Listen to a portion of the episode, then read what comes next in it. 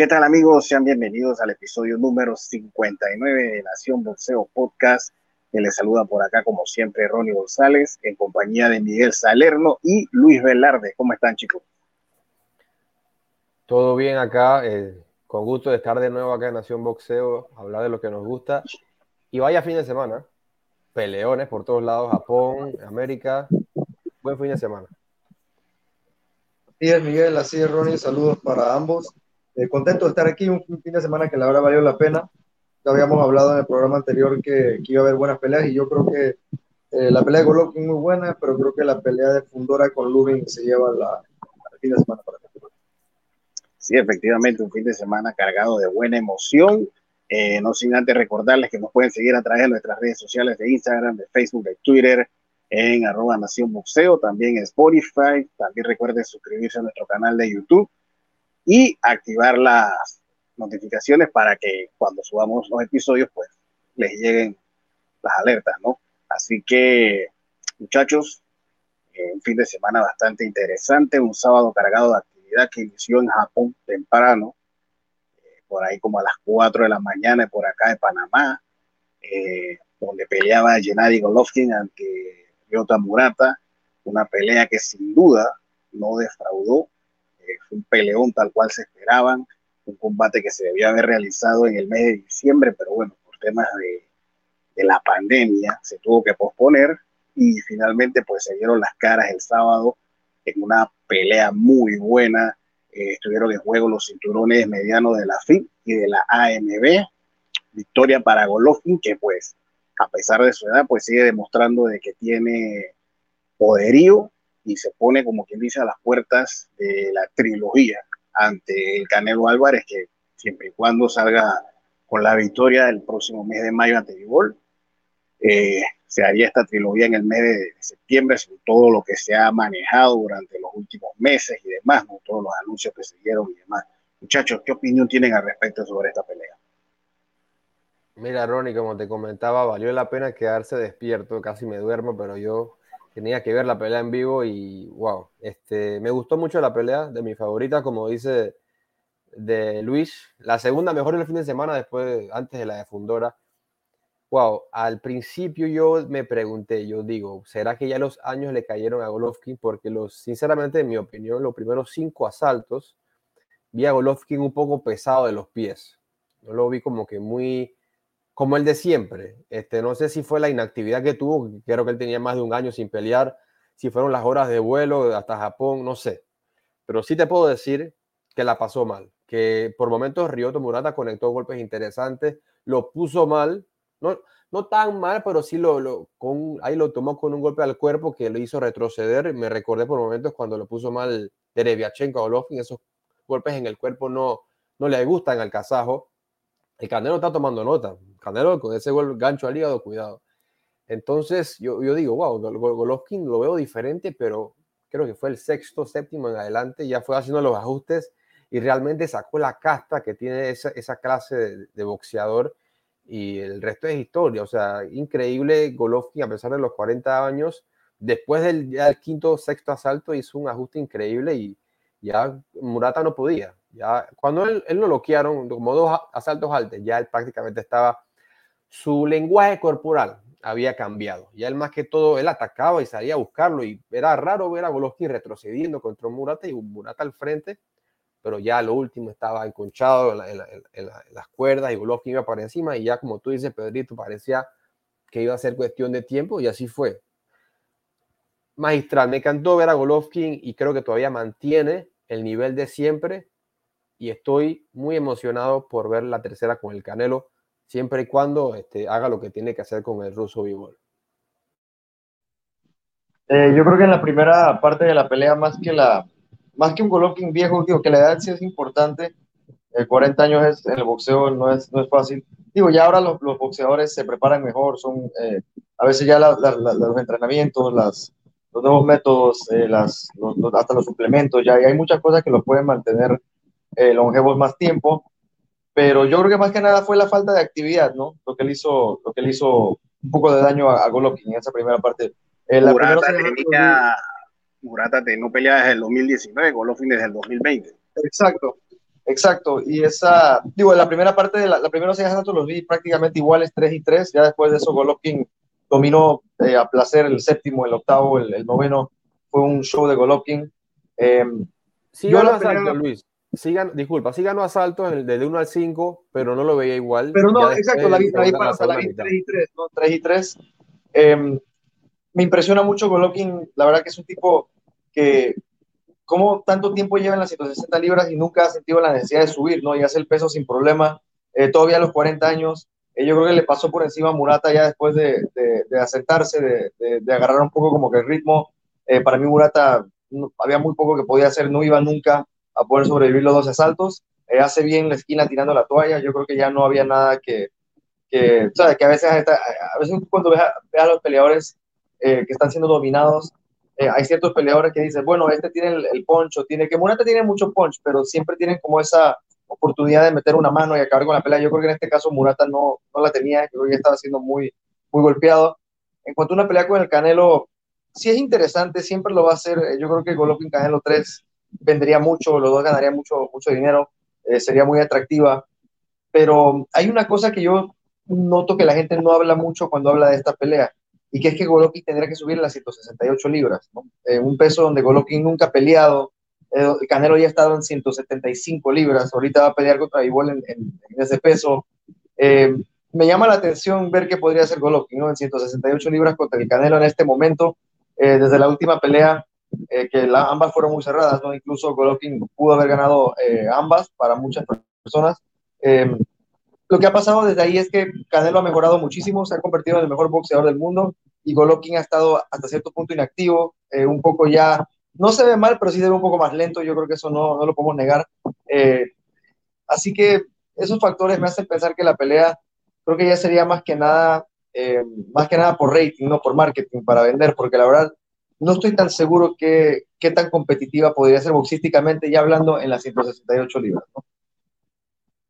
Sí, e, es, un tema eh, que por ahí como dicen de que quizás si se hace no llega en el momento adecuado. Si habláramos de hace un tiempo atrás, cuando todo el mundo pedía esa trilogía, pues otro gallo cantaba, pero ahora imagínate, tengo Golovkin con 40 años, va a pelear en, sería en un peso que no es de él, de él ¿no? Que sería super mediano, 168 libras.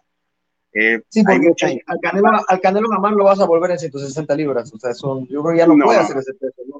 ya ni cortándole una pierna. Ahora, Canelo, eh, Golovkin, digo, aparte, obviamente que ese no es su peso natural, pero él es un tipo grande. O sea, él es un mediano grande. Así que no, no sé si tal, afecte tanto en las 8 libras, ¿no? En el, en el, en el tinglado, en el ring. Él es esa es la otra también. Esa es la otra también. Digo, vemos que Golovkin hace el peso. Sí, okay, sí pero hay que ver cómo lo hace, o sea, si realmente se sacrifica mucho para hacer el, el y primero, ¿cuánto, puede estar, ¿cuánto, puede estar, Golovkin cuando no están peleando? ¿Cuánto puede pesar cuando no están peleando? ¿Como 180 libras? 190, por ahí. Imagínate, o sea que, ¿sabes? Ahora, primero también que Canelo le gane a Bivol, ¿no? Porque esa pelea no es tan fácil. Sí, sí, sí, sí. Vamos, vamos, vamos, como por paso. No nos vamos a adelantar los hechos. Exacto. Así que bueno. Hablando, exacto. Exacto, exacto. Ahí en esa misma cartilla, pues Nakatani eh, no tuvo problemas en defender su título Mosca y pues ya se habla de su incursión a las 115 libras a buscar un combate contra eh, Yoka. Así que solamente tocará esperar. Creo que ninguno de los tres nos vamos a poner bravos en esta pelea. Así que 31, 31 de diciembre seguro lo van a hacer. No falla, no falla. Ojalá, ojalá sea esa para cerrar el año, Dios mío. Sería un banquete. Pero bueno, eh, nos trasladamos a Estados Unidos, donde hubo tres cartillas importantes en lugares diferentes, Las Vegas, San Antonio y California. Eh, la cartilla de California estuvo encabezada por Michaela Mayer eh, ante Jennifer Hahn. no tuvo problemas Mayer, la verdad, lució superior ante Hahn, defendió con éxito sus cinturones. Por ahí se habla también de que pudiera ir con la ganadora de, de Taylor y Serrano, ¿no? buscando ya una categoría diferente. La verdad que yo siento de que ya Taylor eh, Meyer, eh, ya en Superpluma, pues no hay quien le gane, honestamente, y no estaría de más si sube de peso, ¿no? Bien por ella, en esta misma cartilla de acción, eh, acción los exolímpicos Hugh Reagan, quien también tuvo victoria fácil, hizo el debut profesional Virginia Fuchs, Eh, tiene 34 años, es muy poco común ver un, atleta debutar a esta edad, pero bueno, lo cierto es que esta chica siempre se ha mantenido activa, muchos años fue selección de Estados Unidos, lució arrolladora en su debut, sin problemas ganó, así que bien por ella, por ahí ya no demoramos, esa no creo que demore mucho en buscar un campeonato mundial, sin duda alguna, eh, así que bueno, eso fue lo que ocurrió en California. Eh, en Las Vegas se dio una pelea interesante entre Sebastián Fundora y Erickson Ludin. Una pelea muy buena, creo que fue la el fin de semana, fue un peleón. La verdad que había, en el programa pasado le habíamos hablado eh, respecto al tema de Fundora, que no lo habíamos visto bien con Sergio García, y sin duda alguna, pues con Lubin él no podía cometer estos errores. Lo cierto es que cayó, visitó la lona, lo que demostró es que el tipo no es flojo, no es flojo, pero sigue demostrando esas carencias defensivas, sigue, eh, en vez de utilizar su distancia, que es como yo les decía fuera de micrófono, o sea, Fundora con ese tamaño, ese alcance, es para que nadie lo tocara. Pero vimos a un Fundora que insiste en buscar la pelea de tú a tú. O sea, al tipo le gusta la guerra, pero ese no es su, ese no es su fuerte. O sea, ya lo vimos en sábado, ya cayó, ¿Qué va a pasar cuando ese tope con un, boxeador que pegue, que se mueva? O sea, eso es, algo que yo, honestamente, yo creo que hasta ahí llega la novela. Lo cierto es que, bueno, ganó bien, le desfiguró el rostro a Lubin, muy feo quedó, la verdad que horrible, eh, pero sigue demostrando esas carencias eh, fundoras, muchachos. Este sí, mira, eh, ahora que dice Pedrito, en este en el boxeo definitivamente me da cuenta, y más que todo por el sábado, que ninguna pelea se parece a la otra y a veces uno no puede, este, a veces los peleadores de la elite no rinden igual con un rival que de repente en papel ellos son los favoritos contra uno que sí saben que le va a exigir el nombre. ¿Por qué te digo esto? Porque te hablo de Tony Harrison, que estuvo en la, cartelilla, en la cartelera con Sergio García, que venía de perder por la mínima con Fundora, Tony Harrison lució espectacular, lució muy bien. Recordemos que Tony Harrison fue el que le quitó el invicto a Jeremy Charlo, no nos olvidemos de eso. Y él, en su regreso hace un año, un poco más con Brian Perella, que incluso también estaba en la cartilla, lució, lució mal. En papel, Tony Harrison tenía que ganar sobrado a un peleador como Brian Perella y fue empate y lució mal. Y la gente decía, bueno, Harrison no está como siempre, va, no, no va a hacer lo mismo. Incluso en las gabelas, el favoritazo era, era Harrison y mira lo que le hizo acá. Mira cómo lució cuando él se entrenó para un peleador que realmente él sabía que le iba a exigir. Y también tenía temas de que el papá de él falleció, que era su entrenador y demás.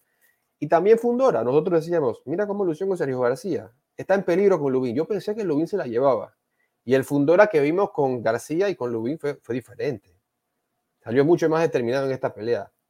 Y como tú dices, la pelea del fin de semana, un peleón, cuidado que por ahí, por ahora, la pelea del año o ahí en el paquete, fue un peleón. Los dos tuvieron momentos, los dos se derribaron. Pero como tú dices, Pedrito, es muy probable que le llegue la hora con ese estilo que tiene Fundora. Ya yo me cansé de decir que él tiene que pelear a distancia porque ya él no lo va a hacer. A él le gusta, él lo dice. Yo sé que de repente es lo más inteligente pero a mí me gusta pelear en la corta distancia. Es que le gusta la guerra, le gusta la guerra. Al, único que le favorece... ahí tirando los golpes Y los golpes en corto. Y que no pareciera que fuera golpe de poder. Se ven en cortitos, pero cuando ves al otro te está mal. Lubin quedó en el piso. Pero así le gusta. Al único que le favorece, o a los únicos que nos favorece ese estilo es a los fanáticos. a los fanáticos. Eso es un peleón, olvídate. Así que sí, este, realmente impresionado con los dos, porque Lubin mostró corazón y mostró muy buen boxeo. Y precisión. Pelear con alguien de esa estatura que él tenía prácticamente que alzarse para pegarle y le conectó y lo derribó. Mis respetos a Lubin. Cuando vuelva lo voy a ver porque es un gran peleador, pero Fundora demostró casta y demostró que tiene algo que yo no pensé que tuviera, que tiene material para campeón del mundo. Pero si ya hablamos de un Yermel Charlo, creo que la cosa está un poco más complicada. ¿Sabes qué sería curioso? Que gane Castaño a Charlo, que está en los papeles, puede pasar. Y mira la diferencia de estatura de esos dos que Castaño chiquito, una locura. Pero en conclusión, que es muy bien fundar, muy bien. Este, lo derribaron, pero se paró y ganó su pelea como, como tenía que ser. Realmente es un peleador fan-friendly, peleones siempre. Eh, sí, eh, bueno, nomás un comentario rapidito de lo que comentabas de Micaela Mayer. Eh, a mí me gustaría verla con, ¿cómo se llama esta muchacha? Alicia Baumgartner. Creo que sería una buena pelea en eso, en las 130 libras, creo que sería la pelea. en cuanto a lo que pasó en la cartelera de, Fundora, bueno, vimos a, Tony Harrison regresar contra un Sergio García complicado que le complicó a, a Fundora. Creo que Tony Harrison lo hizo de manera magistral, creo que hizo una pelea muy buena, una victoria que creo que digo, no, no, sé si lo mete al paquete para pelear un título mundial ahorita, porque digo, van a pelear Charlo y, Castaño, pero sí eh, se puede poner ahí arriba de, nuevo las clasificaciones, ¿no? En ese peso. Yo creo que Tony Harrison siempre puede ser un buen animador, así que eh, bien por él. Creo que hay peleas ahí, digo, que podría seguir una pelea con Jared Hurd o un, peleador así, yo creo que siempre podría ser. Eh, la revancha con Hurd es bueno. Con Hurd, exacto, con la revancha con Hurd. ¿Y cómo se llama el otro? El que le ganó a Hurd, este, J. Rock Williams, Julian Williams. J. Rock Williams también. Hay varias, ah, porque viene de perder. Hay, varias, hay, varias, hay varias combinaciones ahí. Ese peso, ese peso me gusta, digo, quitando a Charlo y a, y a Castaño, creo que es un peso bastante entretenido, donde hay peleas muy, muy cerradas. Eh, ya hablando de, de, lo que fue Fundora, a mí me sorprendió, yo siempre he dicho, digo, siempre lo he dicho abiertamente, a mí Fundora no me, me llamaba mucho la atención en el sentido de que pensaba que, eh, como bien lo dice Pedrito, ¿no? para ser un tipo con una ventaja eh, de alcance, de tamaño tan notable, eh, que reciba tantos golpes, eh, sí me preocupa, pero también creo que lo dije en el programa pasado, ¿no? También es su mejor arma, ¿no? el ir para adelante, el ser arrollador.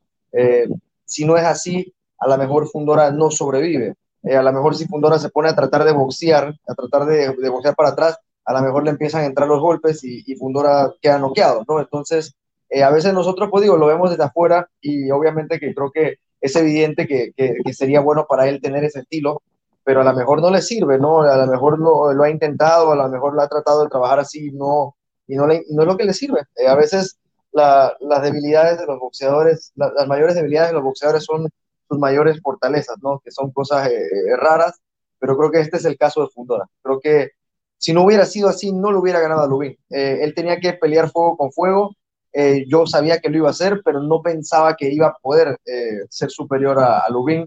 Yo pensaba que la, la, técnica de Lubin, que tenía un poco más, eh, que tiene un poco más de fundura, pienso, iba, iba a imponerse, pero Fundura lo empezó a machacar desde el principio que ni le dio chance.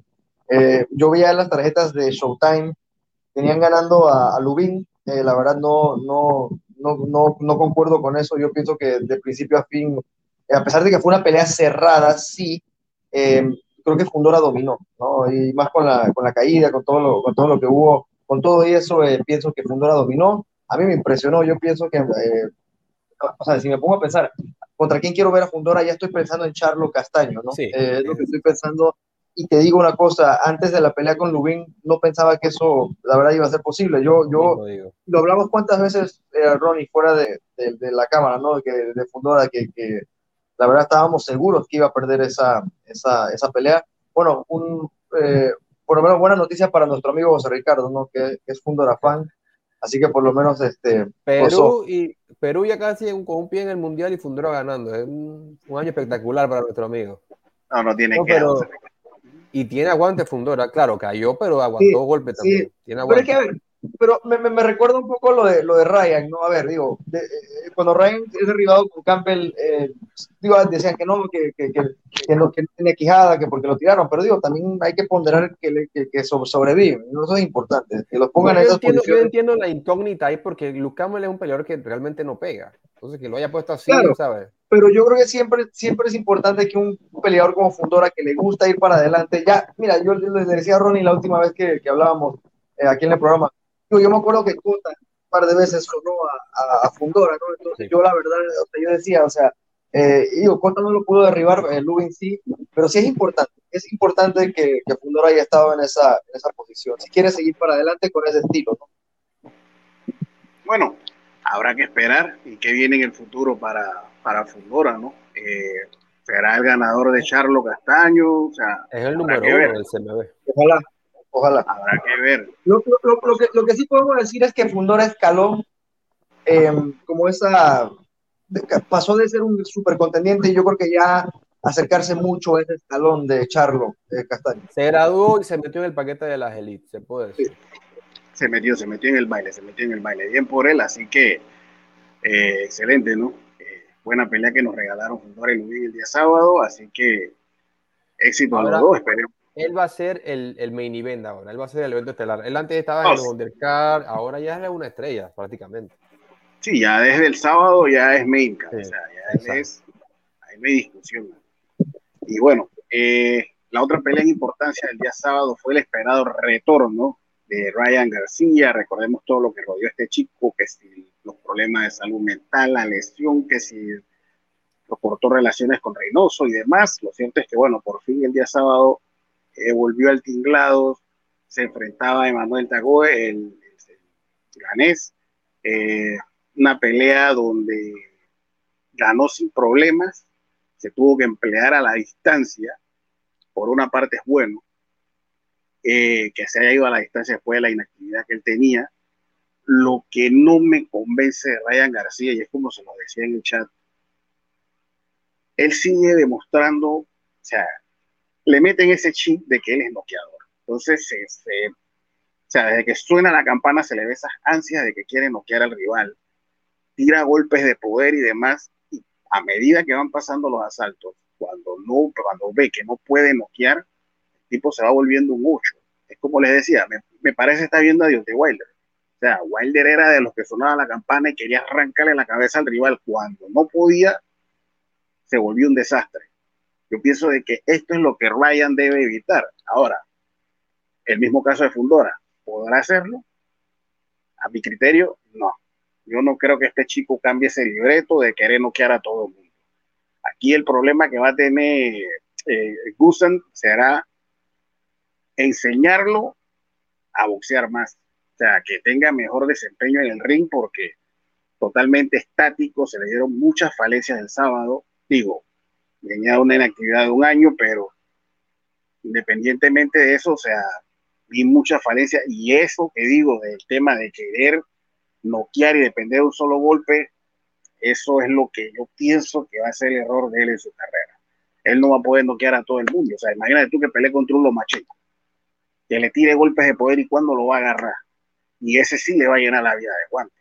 Entonces, la verdad que digo, bien por él ganó, todo cool, pero si no cambia ese libreto lo veo mal, honestamente.